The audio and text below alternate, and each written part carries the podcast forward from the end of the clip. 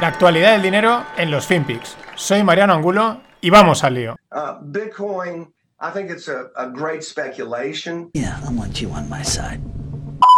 Seems to me that impeachment is an itch that doesn't go away with just one scratch. It also seems that President Trump may be most likely to be impeached when he is correct. Before the last presidential impeachment, President Trump rightly pointed out the improper activities of the Biden crime family, and subsequently he's been proven right. And don't think for a moment, Madam Speaker, that we're going to drop that or stop our pursuit for the truth.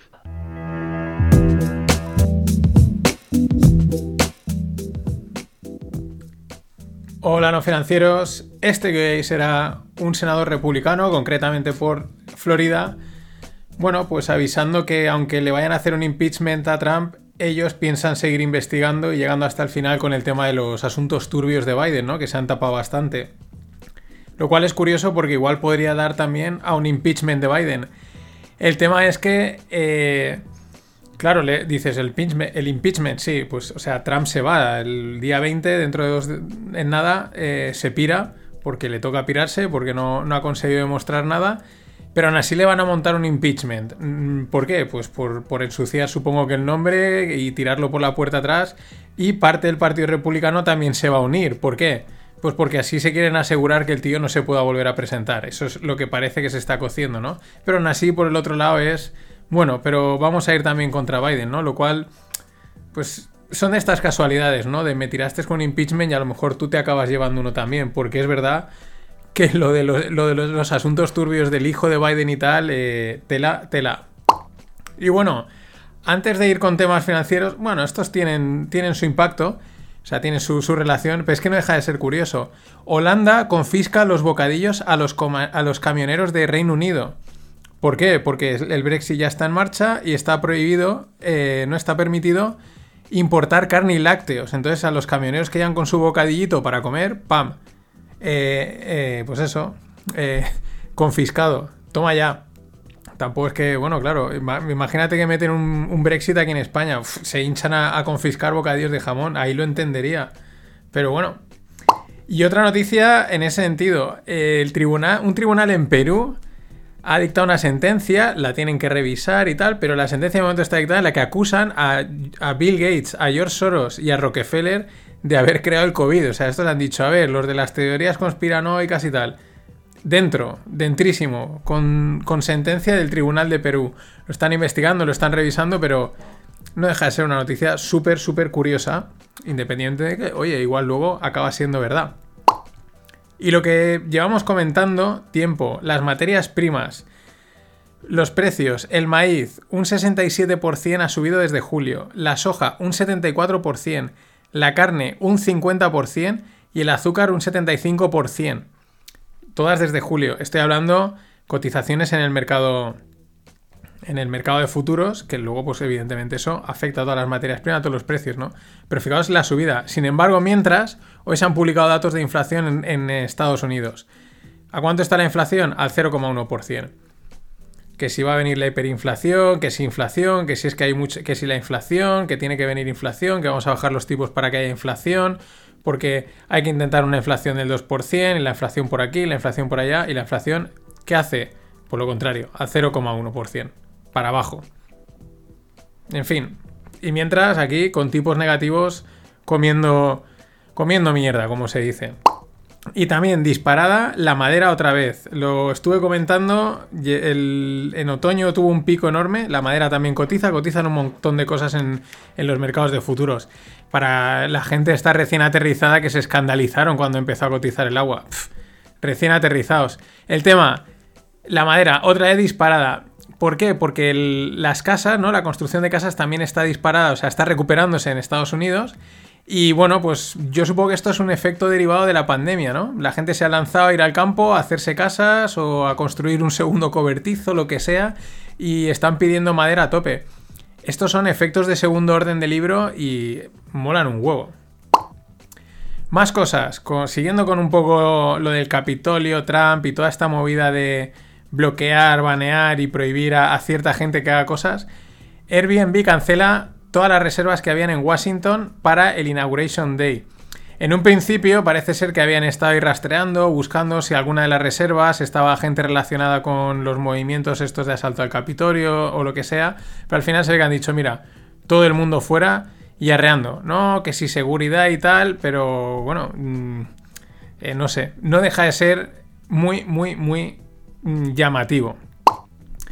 A la vez que yo creo que también mm, perjudiciado. Yo creo que aquí hay algunas empresas que están pasando de, Social Justice Warriors. Y hablando de Social Justice Warriors, eh, Racial Equity and Justice Initiative. ¿Qué es esto? Pues este es el programa en el que Apple va a invertir 100 millones de euros. Pues con que si el racismo, no sé qué, para fomentar educación, etcétera. En parte, Apple, Apple está forradísima, 100 millones de euros para, de, perdón, de dólares para Apple. Es mm, prácticamente calderilla, aunque pueda sonar frívolo, pero es así, tiene muchísimo dinero. Pero a mí me preocupa a veces que eh, estas empresas estén, empiecen ya a estar casi más preocupadas de esa imagen social, eh, friendly, justice, no sé qué, que a lo mejor de, realmente dedicarse a lo que se toca, ¿no? A lo, que toca, ¿no? Es, porque es que ya son todas, dices, bueno, pero eh, estás, ¿para qué estás? ¿Para qué estás? Lo cual una cosa no quita la otra, ¿no? Pero últimamente es todo ESG, ESG, Social Justice y movidas así ayer se me pasó decirlo. Apple vendió en el cuarto trimestre 18 millones de nuevos iPhones solo en China. Es un récord, una subida de un 20%, bastante interesante.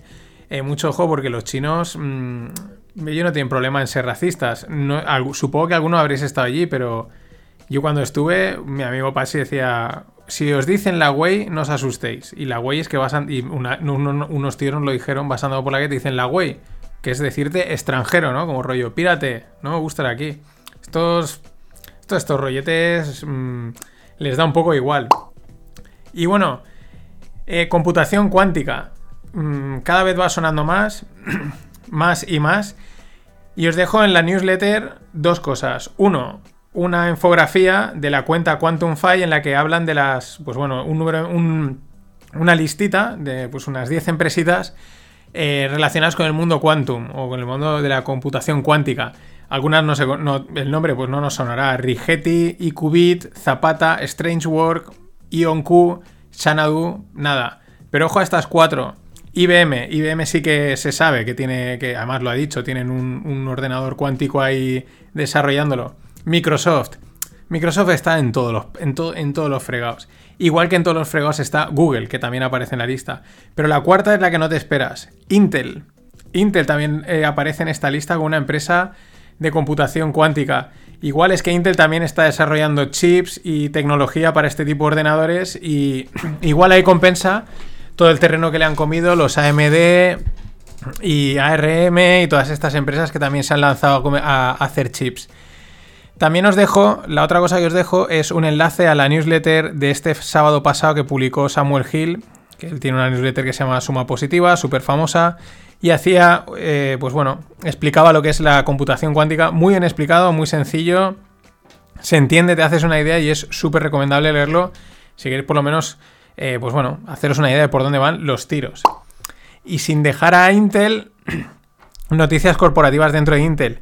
Dimite el CEO de Intel, Bob Swan. Eh, vale, no lo había hecho muy allá, desde que entró, estuvo siete meses como de interino, de sustitución, y luego desde que lo cogió prácticamente ha estado un año y pico. Eh, vamos, le han comido la tostada, como estaba contando, por un montón de frentes. Así que dimite y le sustituye Pat Helsinger, que es el CEO de VMware, que es una firma de ciberseguridad. Conclusión, Intel se ha disparado un 7% automáticamente en bolsa. Eh, parece ser que bastantes inversores y gente de las finanzas pedían un cambio en la dirección para, salvar una o, para remontar el vuelo de una empresa mm, pues con muchísima, muchísima entidad. Y también, muy interesante, bueno, no es una buena noticia, pero a mí me parece interesante. Dropbox recorta un 11% de empleos a nivel local, global. Mm, ¿Por qué me parece curioso o interesante, curioso? Porque es que Dropbox es una empresa que tú la asocias a, cloud, ¿no? A trabajo en remoto, a colaborativo, online, etcétera, ¿no? Es como una empresa que el, rollo este lo tendría que tener muy metido. Es decir, es una empresa que todo esto de la pandemia le tenía que haber ayudado a crecer, ¿no? Debería estar contratando gente y o no tenía muy bien montado el tenglado o a lo mejor las cosas no, no van tan bien como parece, porque recortar un 11% de empleos en una empresa que esto le, tendría, le tiene que haber venido bien, no deja de chocar.